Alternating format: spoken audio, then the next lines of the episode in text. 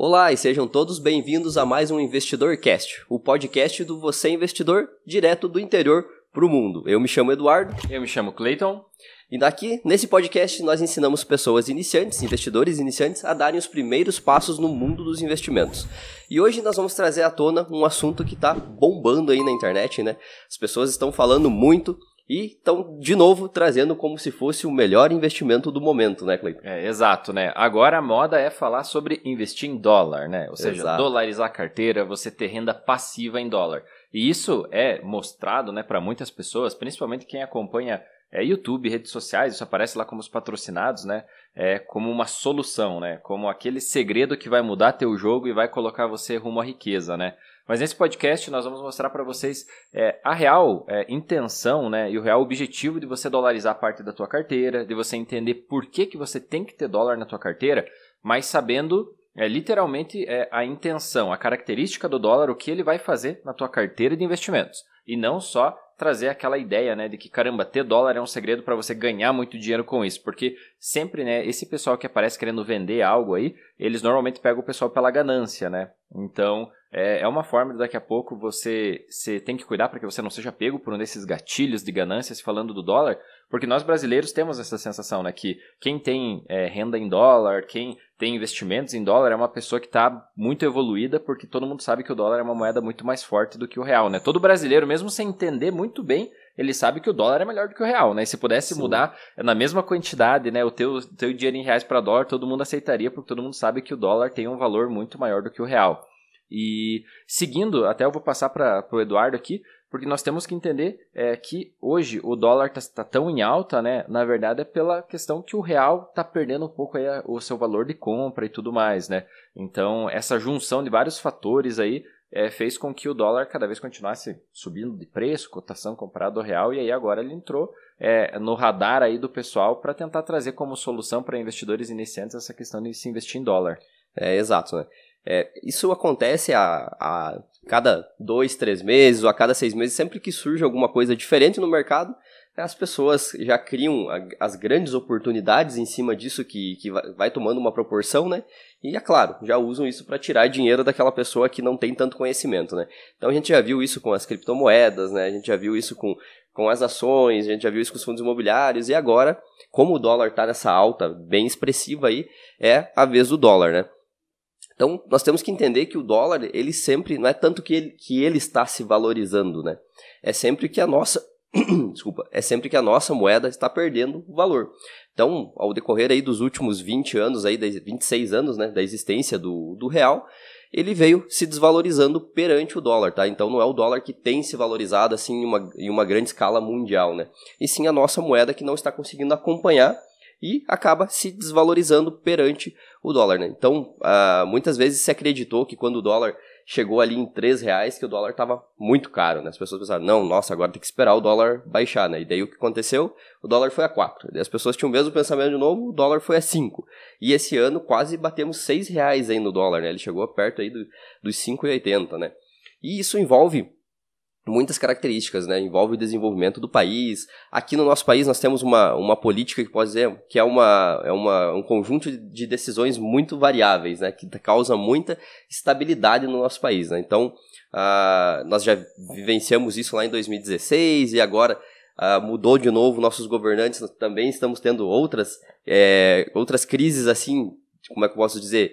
Crises políticas Política. mesmo, né? Porque e isso acaba afetando o país, a moeda dispara ou às vezes a bolsa dispara, né? Só que tá sempre ligado a alguma coisa assim que fica muito volátil, né? Principalmente essa parte de governo. É, se falando nessa parte de governo, é a crise política, o Brasil tá sempre numa eterna crise política, né? Sempre tá rodando processo de impeachment, sempre é, é enfim, um tá querendo tirar o outro, saindo escândalos. E isso, o que que isso, por que que isso atrapalha e influencia até no valor da nossa moeda que é o real? é porque boa parte é, da economia brasileira ela é movimentada por investidores que não são brasileiros, são investidores muito grandes de outros países que procuram rentabilidades melhores em países emergentes como o Brasil. Como todo mundo sabe, países como Japão, Alemanha, Suíça, nós temos até a taxa básica de juros negativa. Então, eles, é, nos Estados Unidos, taxa zero. Então, esses investidores, para eles buscarem investimentos com uma rentabilidade melhor, eles buscam países emergentes que eles sabem que tem um risco um pouco maior, tem uma volatilidade altos e baixos, só que eles tentam buscar né, ganhar dinheiro nessa alta volatilidade. Então, é comum que no Brasil nós tenhamos vários investidores de outros países. Só que toda essa instabilidade, principalmente política, afasta esses investidores, porque dá a impressão que está bagunçado, né? E o problema também, um pouco isso é do brasileiro, da característica, né? Que o brasileiro é muito sentimento, muita emoção.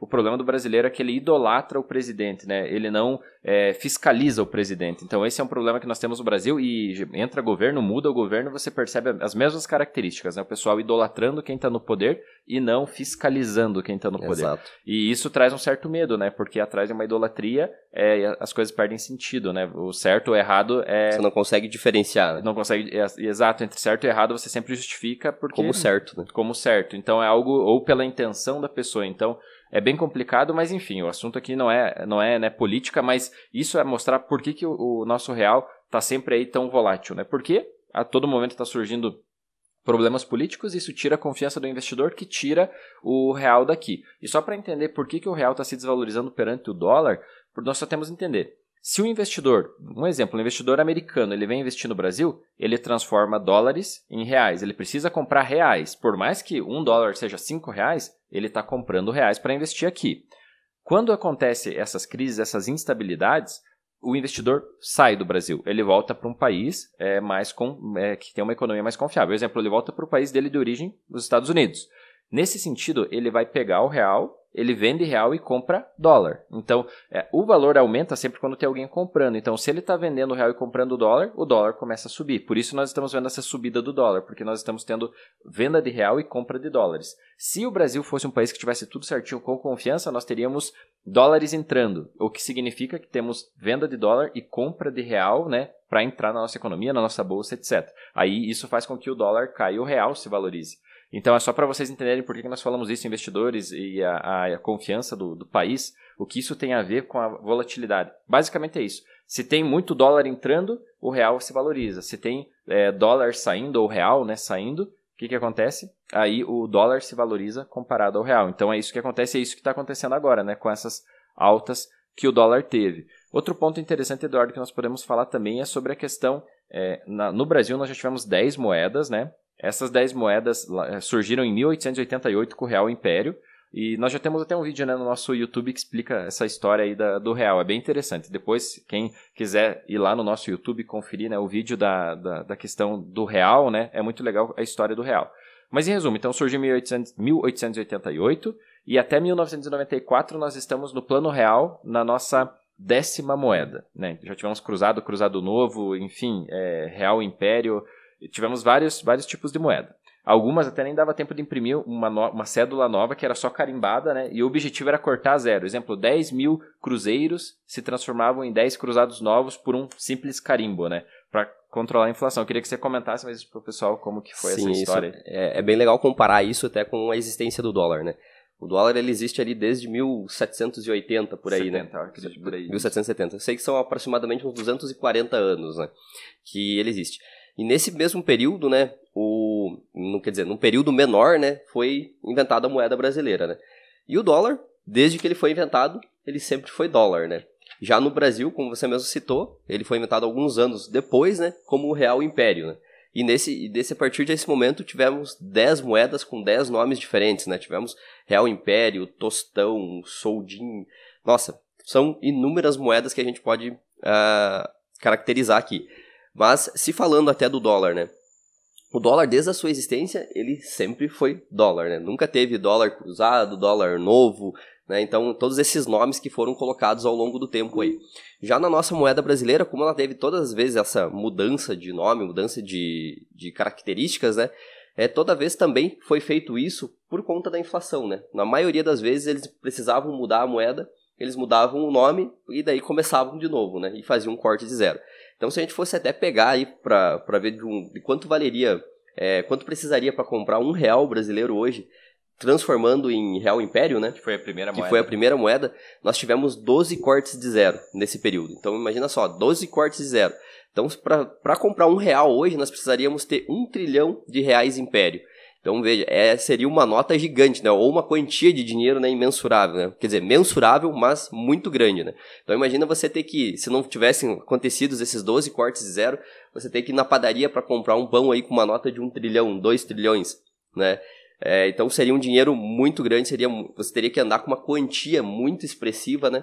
E é por isso que as coisas vão evoluindo, né? E para controlar essa inflação, como até o Cleiton falou, teve momentos que a inflação subiu tão rápido que não dava nem tempo de imprimir um dinheiro novamente, né? Imprimir novas notas, e eles simplesmente iam carimbando para cortar o número de zeros, né? Então isso é, um, é algo que é bem interessante, né, para você ver como que se um país ele não for muito bem administrado, né, ou a economia não for é, tomados os devidos cuidados, a, inflação pode sempre estar tá estourando. Né? Exato. Pessoal, então em resumo, até agora aqui no podcast nós já entendemos então toda essa desvalorização que o real vem tendo, o cuidado que você tem que tomar com os vendedores agora de sonhos, né, que vão trazer o investimentos em dólar como a solução que você precisa para organizar a tua vida entendemos toda a história né, do real, quantas moedas, cortes de zero, comparando até com o dólar, né? O dólar muito mais antigo, sempre a mesma moeda, nunca teve cortes de zero, comparado com o real, né? Uma moeda de um país emergente, olha a diferença entre economias. Só nesse comparativo você consegue ter né, essa diferença. Então, o objetivo é você entender o que? Indo para o próximo passo. O dólar ele é extremamente importante para você manter teu poder de compra, principalmente poder de compra em dólar, né? Porque boa parte do nosso consumo é dolarizado. Se você for ver equipamentos eletrônicos, entre outras coisas, é, tudo isso que é, é, é digital é dolarizado, né? Nós sabemos disso. Então, principalmente as principais commodities, até milho, trigo, petróleo, tudo é negociado é, em dólar, né?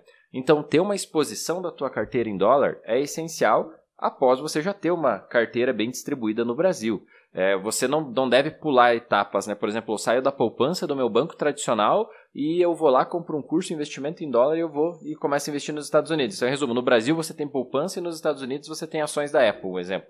É, você literalmente pulou um, um, uma grande parte de uma diversificação completa, né? Porque se nós moramos no Brasil e vivemos no Brasil, é, você, é muito, você tem muito mais notícias, você tem muito mais é, fontes de informação para você embasar seus investimentos no Brasil, né? Porque teu consumo é em real, né? E sem contar que muitas empresas brasileiras também vão tendo, é, se o dólar sobe, elas vão aumentando seus preços automaticamente. Então você tem, de certa forma, uma correção pelo dólar de alguns produtos de algumas, e serviços de algumas empresas. Mas o investidor brasileiro ele tem que ter sim renda fixa, como nós sempre falamos, ele tem que ter renda variável no Brasil, ele, se ele gostar, ele pode ter fundos imobiliários, e aí sim, uma parte do patrimônio dele ele dolariza, mas dolariza como se fosse numa receita o tempero, né? Então, se você faz o tempero o prato principal, ninguém vai comer, né? Ou seja, ele é essencial, porém ele não, não pode ser a maior parte, senão ele vai estragar o todo, né? Eu queria que você comentasse também isso para trazer para o pessoal essa, essa ideia. Dólar é muito importante, sim, mas é uma fatia. Né? Exato, né? Esse, esse podcast não foi feito com o intuito de criticar investimentos em dólar, né? Exato. Em sim, orientar e ensinar vocês como seria a melhor maneira, o jeito certo de você estar tá fazendo esse tipo de investimento. Com certeza, pessoas que já estão investindo na Bolsa Brasileira, como o Cleiton falou, em renda fixa, né, já tem uma carteira bem diversificada aqui no Brasil, sim, o próximo passo seria investimentos em dólar, né? Esse é o passo certo, é, é o certo a se fazer, por quê? Para você ter essa exposição, como o Cleiton falou, o tempero, né? É o tempero da, da, da, da refeição ali. Só que assim, o que acontece hoje em dia? As pessoas, elas, como você me citou, elas nem entendem direito, direito não vou dizer nem direito, mas a maioria não entendem nem como a bolsa brasileira funciona, como nossas empresas funcionam, e aí vão tipo, acabam sendo pegos, né, por aquela oferta de dinheiro fácil nos Estados Unidos e vão investir diretamente em dólar lá. Só que aí as informações são em inglês, os balanços são diferentes, as pessoas, ela nunca viu um balanço, ela nunca entendeu como funcionam os resultados de uma empresa no Brasil, imagina como é no exterior, né? Então é bem mais complicado nesse sentido, tá? Porque é outra língua, são outros fatores, né? E aí a pessoa começa a investir em dólar. Então, se ela já tinha várias dúvidas sobre investir em ações, imagina como vai ficar a cabeça dessa pessoa investindo em dólar. Então é isso que a gente tem que cuidar, tá, pessoal? E trazendo um outro assunto à tona aqui junto disso, é, pensa, pensa aqui só, pensa aqui comigo. Né? As pessoas que não estão investindo, não investiram em nada no, no Brasil ainda, elas não entendem que o Brasil funciona em grandes ciclos. Né? Então, aqui no Brasil, nós passamos por vários ciclos, várias crises, e num decorrer de tempo bem curto, se a gente for levar em consideração. Né? Então, a cada 4, 5 anos aí está acontecendo alguma coisa que está gerando um ciclo na nossa bolsa. O que, que é esse ciclo que eu estou falando? São os momentos de volatilidade, os momentos de alta e de baixa. O mercado americano, principalmente o americano, né, é um mercado bem consolidado já. É um mercado que ele vem em tendências, ele cresce né, consistentemente, só que um pouco mais devagar. Mas, assim, as pessoas, os investidores, os investidores experientes americanos, quando eles querem ter uma multiplicação e um aumento significativo do capital deles, o que, que eles procuram? Volatilidade, né? Eles procuram esses mercados emergentes, por quê? Nesse momento, eles podem se aproveitar para comprar boas empresas brasileiras a preços baratos, né? Para quando o Brasil se recuperar de um ciclo, eles poderem vender e ter aí uma multiplicação de capital também. Sendo assim, você aqui no Brasil, você tem essa oportunidade de fazer isso ao longo do tempo, investindo mês a mês, porque quando chegar esse ciclo, você pode também se aproveitar disso e ter um crescimento do seu patrimônio muito maior do que se você estivesse simplesmente investindo só nos Estados Unidos. E por quê? E na maioria das vezes, quando você vai investir nos Estados Unidos, você vai lá e vai aplicar nas melhores empresas, né? E essas empresas não vão ter esse poder de multiplicar de tamanho, porque elas já são gigantes, né? Claro que elas vão continuar crescendo, mas não vão ter esse poder de dobrar, triplicar de tamanho, como aqui no Brasil pode estar acontecendo quando você investe até em small caps, né, que são aquelas empresas pequenas. E até nós podemos aqui comparar, né, Cleiton, sobre esse crescimento do mercado brasileiro. O mercado brasileiro de ações, nós temos aí 400 e poucas empresas, né? Nos Estados Unidos, nós já temos mais de 8 mil empresas. Então, são, é uma diferença gritante, né? Sem falar no número de investidores no Brasil, que está chegando agora em 3 milhões. Nos Estados Unidos, já passa de 65% da população investe em bolsa. E sendo assim, nós entramos até em outro assunto, né, Cleito, que também não é só diversificar, só investir fora do Brasil, né? Tem também agora a questão que está se tornando muito popular os investimentos no, no exterior por corretoras dentro do Brasil, né? É, até só é, comentando por que, que isso está surgindo agora, né? É, em resumo, o, muitas corretoras começaram a facilitar o acesso de pequenos investidores na bolsa americana. Então, tem corretoras que é, são fundadas por brasileiros, elas são corretoras americanas, só que elas têm a plataforma 100% em português, nos moldes muito parecido com corretoras brasileiras, para que a experiência de um investidor brasileiro comprar na bolsa americana seja como se ele estivesse comprando literalmente uma ação brasileira. E isso já é uma realidade, inclusive com taxa zero, né? Nós temos duas corretoras que fazem isso, que é a Passfolio e a Avenue, né? Nós utilizamos a Avenue, mas são duas corretoras que possibilitam isso. Você comprar, vendo tudo em português no site, sem custo nenhum, ações lá. É, porém, muitos investidores então começaram né, com essas facilidades a, a investir lá fora. Imagina, é, no Brasil agora nós temos quatro corretoras taxa zero, mas até um mês atrás nós tínhamos apenas duas. Então, caramba, quer dizer que tinha duas corretoras taxa zero para investir no Brasil e tinha duas corretoras taxa zero para investir nos Estados Unidos. Então veja como teoricamente estava quase mais fácil você investir lá fora do que aqui dentro. E isso é um problema porque da B3 também, né? Porque já existia há muito tempo as famosas BDRs, né? O que, que é BDR? É um recibo de uma empresa americana que é negociado na Bolsa Brasileira e que você pode comprar por uma corretora aqui no Brasil, como se fosse comprar uma ação da Petrobras, da Vale, etc. Porém, ela era limitada a investidores qualificados ou investidores profissionais, que são pessoas que têm aí mais do que um milhão investido ou têm algumas certificações do mercado é, financeiro. Então, eram, imagina, quem tem mais do que um milhão ou tem certificações que eles consideram mais específicas, é a minoria da pessoa. Então, se já é nem 2% da população que investe em bolsa, vai ser muito menos da metade desses investidores que vão ter acesso a esse investimento. Então, era literalmente investimentos para minoria. E aí, como a B3 viu, caramba, a gente está perdendo isso, eles decidiram liberar as BDRs para todo mundo agora, né? Porém, saíram tarde, né? Porque já todo mundo conhecia as facilidades de se investir lá fora. E até nós já temos um vídeo no nosso YouTube, né? Que nós mostramos a diferença, é, o comparativo entre investir em stocks, que são ações americanas, e BDRs, que são ações americanas na bolsa brasileira, né? E a principal característica que particularmente nós não gostamos de BDR, já até adiantando, nós não investimos em BDR, porque na nossa visão não, não faz tanto sentido, ainda mais no longo prazo, Primeiro, que se uma ação americana paga dividendos, a, a B3 vai pegar uma fatia dos seus dividendos. Então, ela pega um pedacinho dos seus dividendos.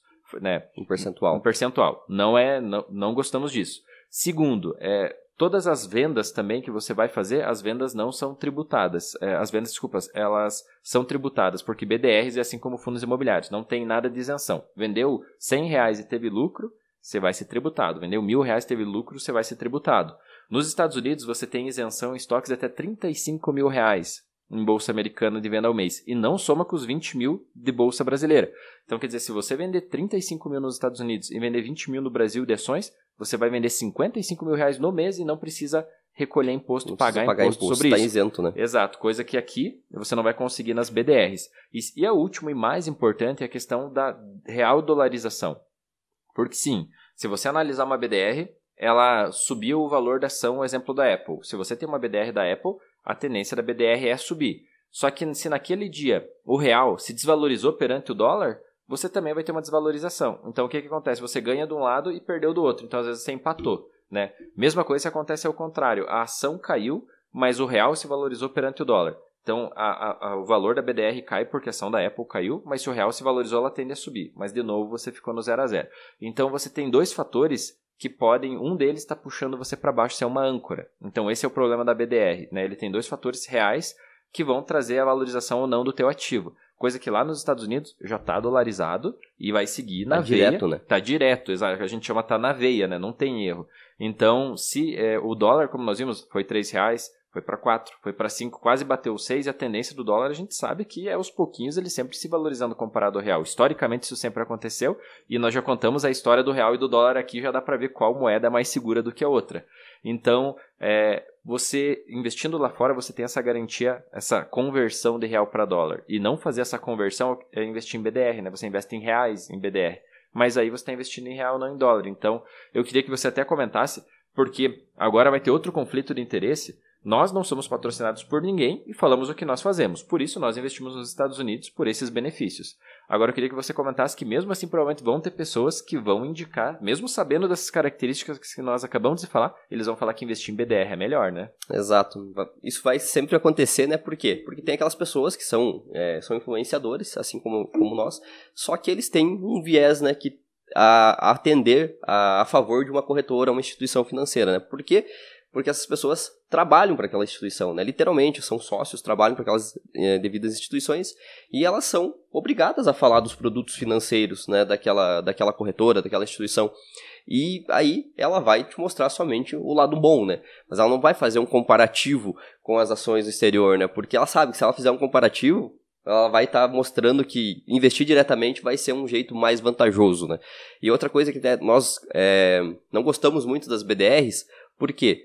Pô, as BDRs estavam aí há um bom tempo, né? Desde que tinha as ações, tinha as BDRs, tá?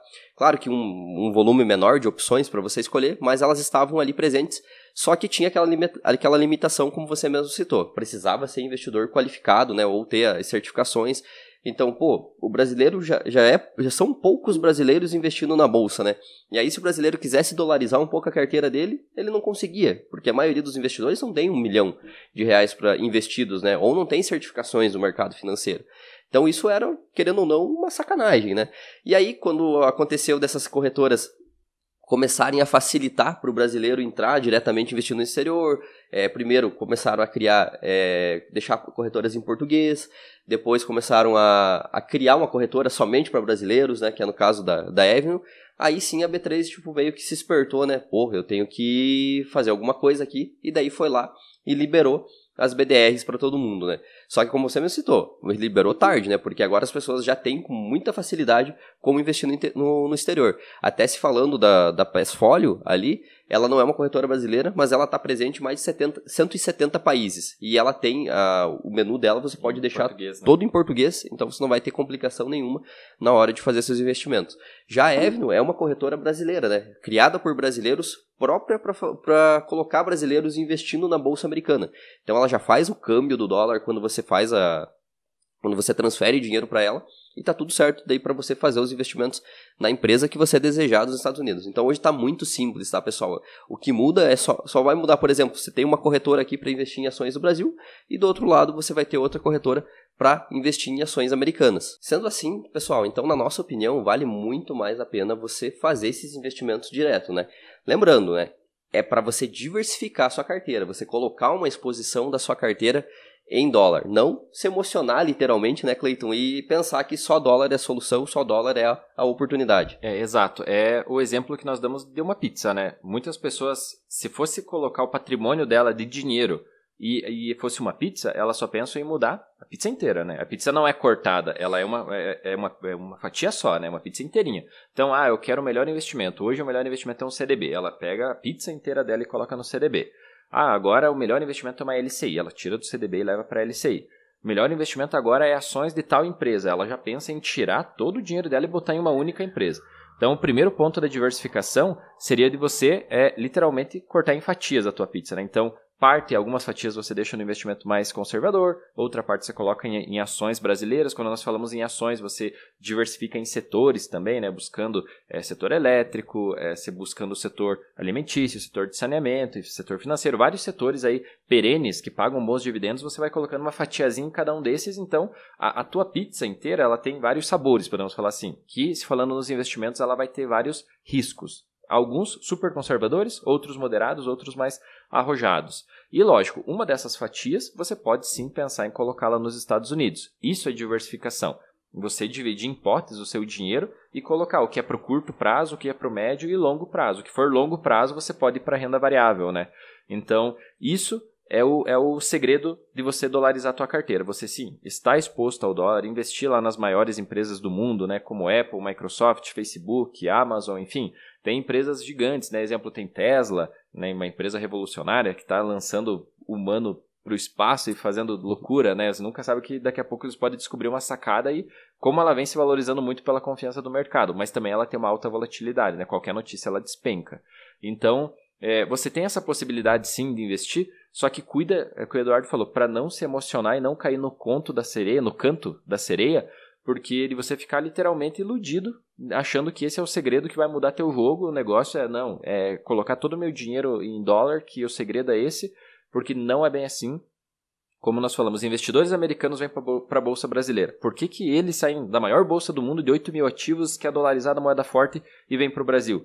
Porque aqui tem os ciclos, né? Os ciclos fazem a nossa bolsa em momentos estar desvalorizada, barata, e em momentos está supervalorizada, cara. Se você é investidor que entende e aprende a investir aqui, você vai saber usar esses ciclos a seu favor, como tem vários investidores e nós particularmente, né? Investimos aí aproximadamente oito anos, a média que nós investimos, é, desde quando nós começamos ali mais em renda fixa e tal, começamos a pensar em investimentos para ter rentabilidades e dividir em prazo, até quando começamos em renda variável, e, e aproveitamos nesse é, algumas pessoas podem considerar, se falando em longo prazo, oito anos não é tanto tempo assim. Só que se falando do Brasil, isso já possibilitou que nós tivéssemos vários ciclos e que nós soubemos aproveitar e multiplicar nosso capital. Até tem vídeo lá no YouTube mostrando isso e tudo mais. Ou seja, é totalmente possível você sim construir um belo patrimônio recebendo renda passiva na bolsa brasileira, né? Não se emociona em achar que agora o segredo é ir para fora do Brasil e tirar todo o teu capital daqui.